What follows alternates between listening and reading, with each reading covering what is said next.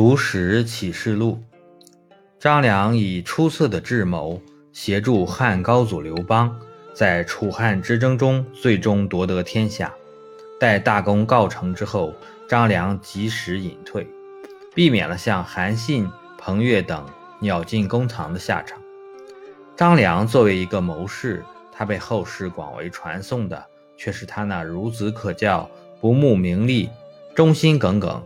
功成身退的人格魅力，正如刘邦所说：“运筹帷幄之中，决胜于千里之外，此防公也。”